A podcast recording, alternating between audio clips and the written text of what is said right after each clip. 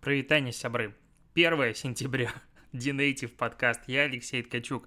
Не знаю, почему мне так было смешно говорить 1 сентября. А, ну, потому что, блин, что-то год, я не знаю, у тебя 21 год прошел намного быстрее, проходит намного быстрее, чем 20 Вроде осталось 4 месяца, а так-то можно сказать, что 2 трети года уже прошли, сделано много, но предстоит сделать еще больше.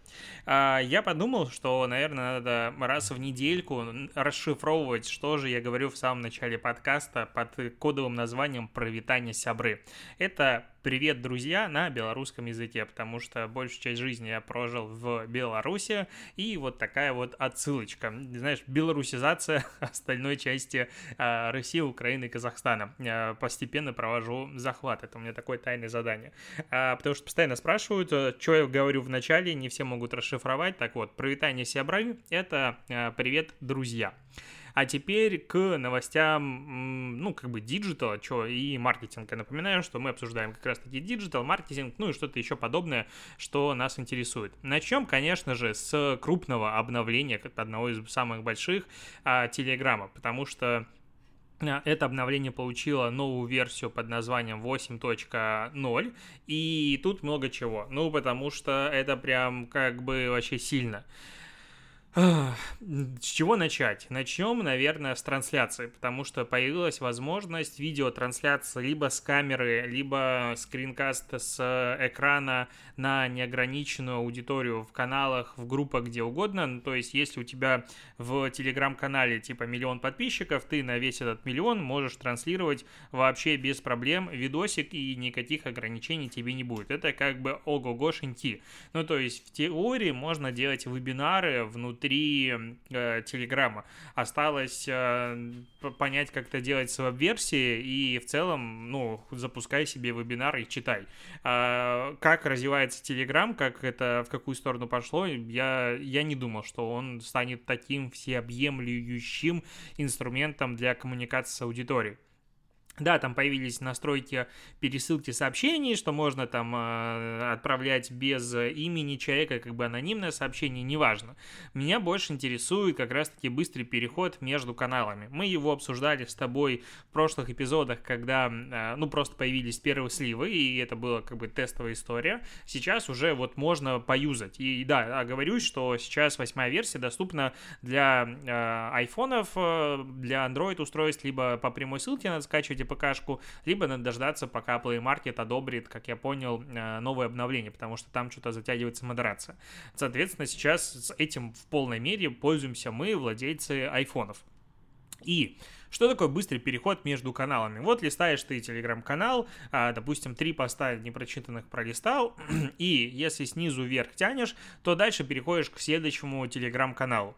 И это происходит как бы, по сути, бесшовно. Ну, то есть, хлоп, э, появилась новая аватарка, ну, как бы ты перешел просто в другой телеграм-канал.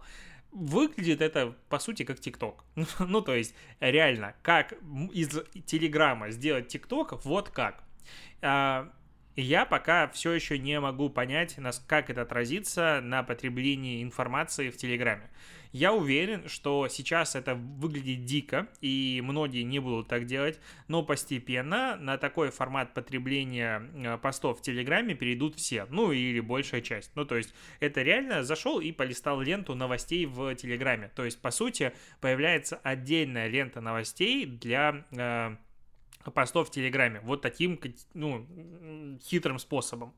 А, есть ощущение, что в таком случае станет более выгодной, ну, как бы, концепцией публиковать больше контента, чем меньше. Ну, то есть сейчас в Телеграме, если ты постишь много постов, допустим, 3, 5 и больше в день, возможно, какие-то там админы Телеграм-пабликов, которые делают там 30 постов в день, ржут над моим много, типа, что это 3-5. Но если мы говорим про авторский Телеграм-канал, где ты сам генерируешь контент, то 3-5 постов в день сделать, это, ну, это сложно, это много. Это должны какие-то события происходить вокруг. Чего-то вдумчиво написать проблематично. Вот, и если ты будешь писать больше контента, контента, то, скорее всего, ты будешь чаще попадать в эту ленту в разные моменты времени, опять же, потому что тут у нас лента хронологическая. И вот здесь история про условное лучшее время постинга, самое активное время и так далее, оно, скорее всего, плюс-минус будет даже работать. Есть у меня такая гипотеза, что именно в этих условиях, вот в данный момент, публиковать больше контента, возможно, будет даже более выгодным. Я посмотрю, ну, то есть подождем, когда обновится Android э, версия э, Телеграма, когда там люди начнут чуть-чуть немножечко пользоваться этой штукой, попробую, допустим, дробить контент или делать побольше, посмотрим, как это будет влиять на охваты, потому что охваты в Телеграме сегодня, ну, это вещь, которая меня огорчает постоянно. А есть еще что? Еще интересно, есть э, фишка, новый статус появился в переписке, э, который будет говорить о том, что твой собеседник выбирает подходящий статус. Это, конечно, штука прикольная. Ой, не статус, а стикер, то есть статус появился, я, я сам себе запутал, а, появился статус в чатах, что собеседник выбирает стикер. Это, конечно, прикольно. Типа, ты что завис? Я стикер выбираю. Важно отправить нужный стикер. Это, конечно, очень важно. У меня есть один э, друг, который для Notion, для вот этих вот страниц, там, кто не знает, вверху можно выбирать э, эмодзи, который будет как бы заглавием э, новой страницы. Вот он на это может потратить очень много времени, потому что это очень важно этап в развитии проекта. Вот, э, Zoom отчитался о том, что у него миллиард выручки за квартал впервые, и инвесторы такие, что-то как бы немного, мы думали будет больше, поэтому акции упали на 12%. Ну, как бы, окей, а денег они заработали много. Удивительно, как сервис влетел, как э, в нужное время, в нужное место стал синонимом, по сути, сегодня как он называется-то, э, ну, синонимом э, переговоров в онлайне. То есть, если раньше Skype таким образом был, то сейчас э, как бы только все говорят про Zoom. Я уже давно не помню, чтобы кто-то говорил, а можно Skype воспользоваться? Потому что до этого, до пандемии, я постоянно делал созвоны в Skype, никаких проблем не было. И, ну, я реально консультировал людей в Skype. Сейчас перешли все на Zoom, и не заметил даже, когда произошло. Так, про стриминги есть две новости. Apple купила стриминговый сервис с классической музыкой а, Prime Phonic, как-то так он называется, и потому что там есть эксклюзивный контент и много чего, и какие-то системы рекомендаций, и вообще там много классической музыки, и теперь это все будет в Apple музыке, и это все интегрируется в 2022 году. Ну, как бы клевенько. А с другой стороны, вот пока я пишу э, этот подкаст, мне пришло письмо от одноклассников от их пресс-службы, что у них появилась подписка на музыку за 75 рублей э, в месяц и прослушивание треков без интернета. Э, ну вот, подписаться на такую штуку можно будет до 30 а, сентября. Интересно, это отдельная, что ли, функция, то есть они не бум развивают вместе с ВК, а они развивают как бы свою музыкальную платформу. Похоже на то, я не сильно понимаю, зачем. А, подожди, да, я не сильно понимаю, зачем, но окей. Наверное, у Mail.ru есть какая-то концепция, зачем развивать параллельно два а, стриминга, а не забирать долю одним. Окей. А, интересная новость из США. Главный офис Nike правильно говорить вроде Ники, но я буду всегда называть Nike так же, как Ikea. Так вот, э, а, кстати, я видел тиктоки, в которых а, у американцев говорят, ну, типа, как вы произносите BMW, не BMW, я вот что-то как-то выпал прям. Ну, логично, что BMW, если так вот читать, как бы бук по буквам, то это реально BMW. Но как можно BMW назвать BMW? Я прям охренел, честно говоря. Это, конечно, американцы те еще ребята ужасно. Но чек engine в любой стране чек engine на BMW, поэтому тут, э, тут мы похожи. Так вот, э, про, про Nike, про Nike, что хотел сказать. Э, Nike дал своим сотрудникам в США неделю отпуска, ну всем, то есть типа всем в офисе а, для того, чтобы э, предотвратить возгора... возгорание, а, а, предотвратить выгорание. Э, с 23 августа был отпуск, прям весь офис в штате Орегон ушел, чтобы отдохнуть и восстановить свое ментальное здоровье. И таким образом, как бы компания подчеркивает, что ну, получается, эмоциональность, психологическое состояние, оно также важно, как и физическое, что это не просто отпуск, это вот дай себе отдохнуть и вся фигня.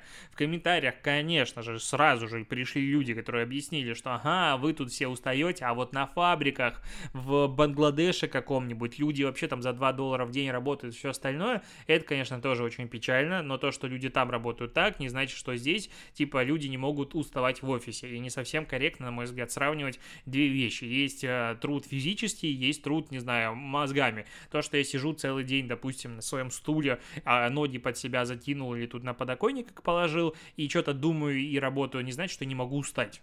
Ну, то есть, это нет такого, как бы, закона. Точно так же ты устаешь, и мы занимаемся разной работой. Наоборот, иногда хочется пойти, типа, что-нибудь бездумно поделать, не знаю, улицу поподметать, переключиться между работой. И одна, одна из причин, по которой я начал так увлекаться Лего, это как раз-таки просто механическая работа. По инструкции сидишь, ни о чем не думаешь, медитируешь, собираешь кайф. Вообще идеальненько.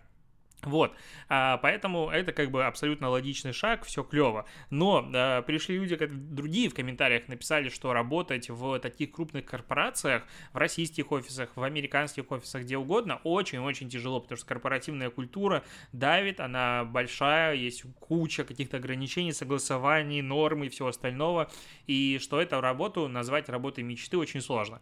Я, честно говоря, в таких компаниях никогда не работал, мой предел это как раз-таки э, рекламное агентство, агентства, причем даже не сетевые, поэтому трудно сравнивать. Но что-то я слишком много таких отзывов вижу и не уверен, что хочу пробовать, честно говоря.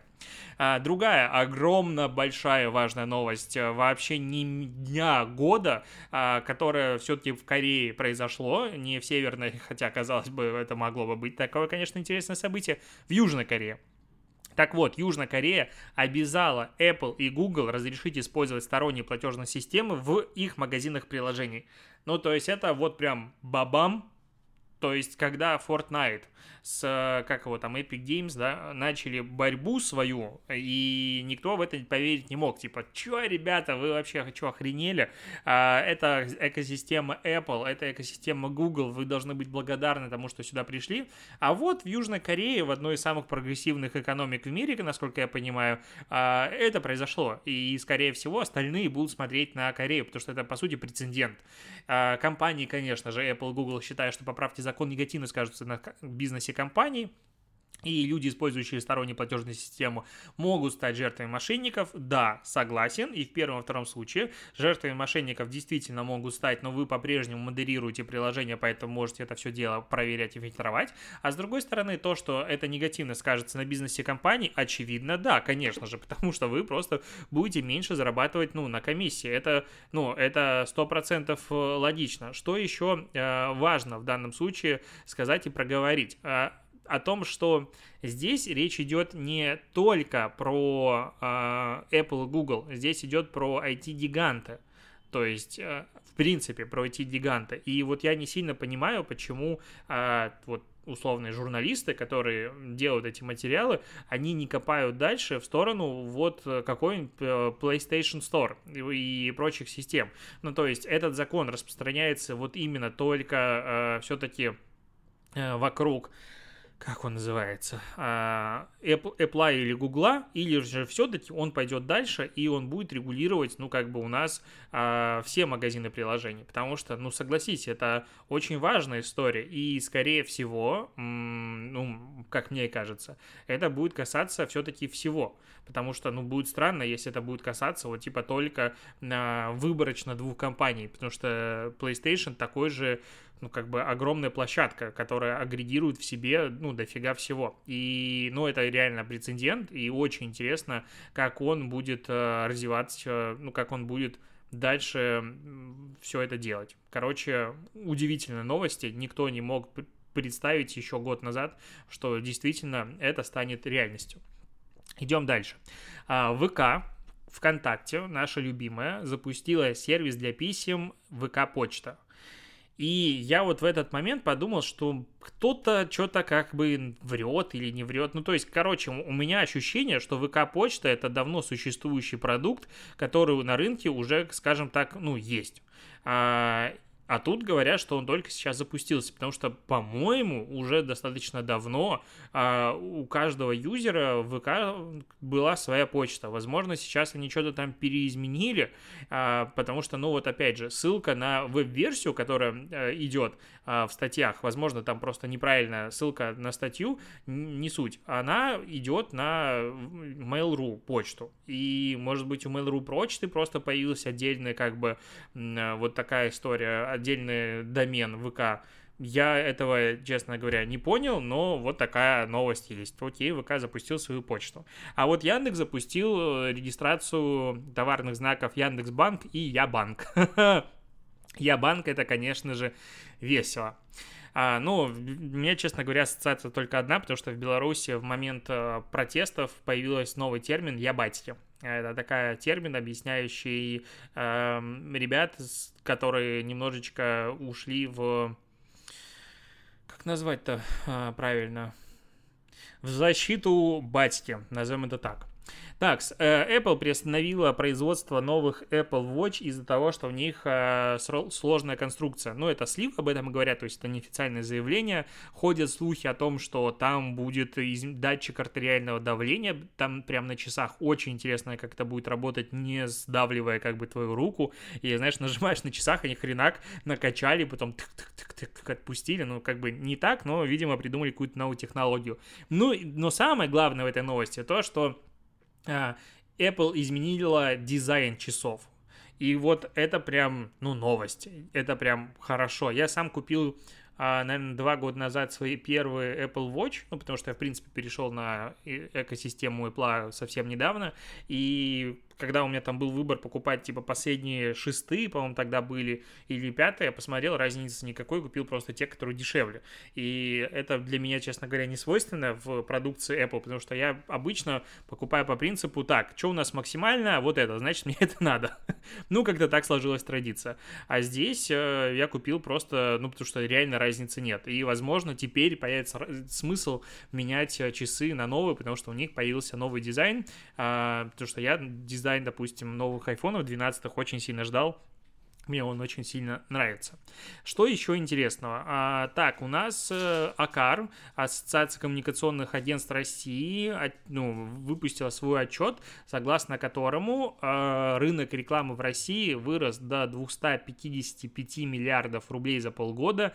А это, ну, как бы абсолютные цифры тебе и мне ничего не говорят. Поэтому скажу рост относительно, относительно прошлого э, года и позапрошлого. Так вот, это на 25% больше, чем в 2020 году, и на 13% э, больше, чем в докризисном 2019 году. То есть рыночек вырос. А если смотреть вообще на квартал, то он вырос еще больше. А, ну, именно второй квартал. Давай посмотрим, сравним динамику 2020 года и 2021 именно вторых кварталов. ТВ выросло на 40%, радио на 106%, пресса на 38%, а реклама, ну, снаружи э, на 183%, интернет на 37%, общий рост 46%. Охренеть! Ну, то есть количество денег, которые ушли в рекламу во втором квартале 2021 года принципиально больше, чем во втором квартале 2020 года. Можно сказать, конечно, по-другому, что в 2020 году просто во втором квартале все дико снизили, э, ну, как бы бюджеты свои, и это как бы было не круто. Но вот такая вот история. Что еще сказать? А, идем дальше. Что-то я, наверное, сегодня говорю много раз, что еще сказать. Это, это не, неправильно, надо по-другому формулировать свои мысли. Сорян, иногда заговариваюсь. А, медиа-холдинги и интернет-компании подпишут хартию по защите детей в интернете. Туда входит Яндекс, Mail.ru Group, Лаборатория Касперского, МТС, Билайн, Мегафон, Ростелеком, Газпром Медиа, Национальная медиагруппа.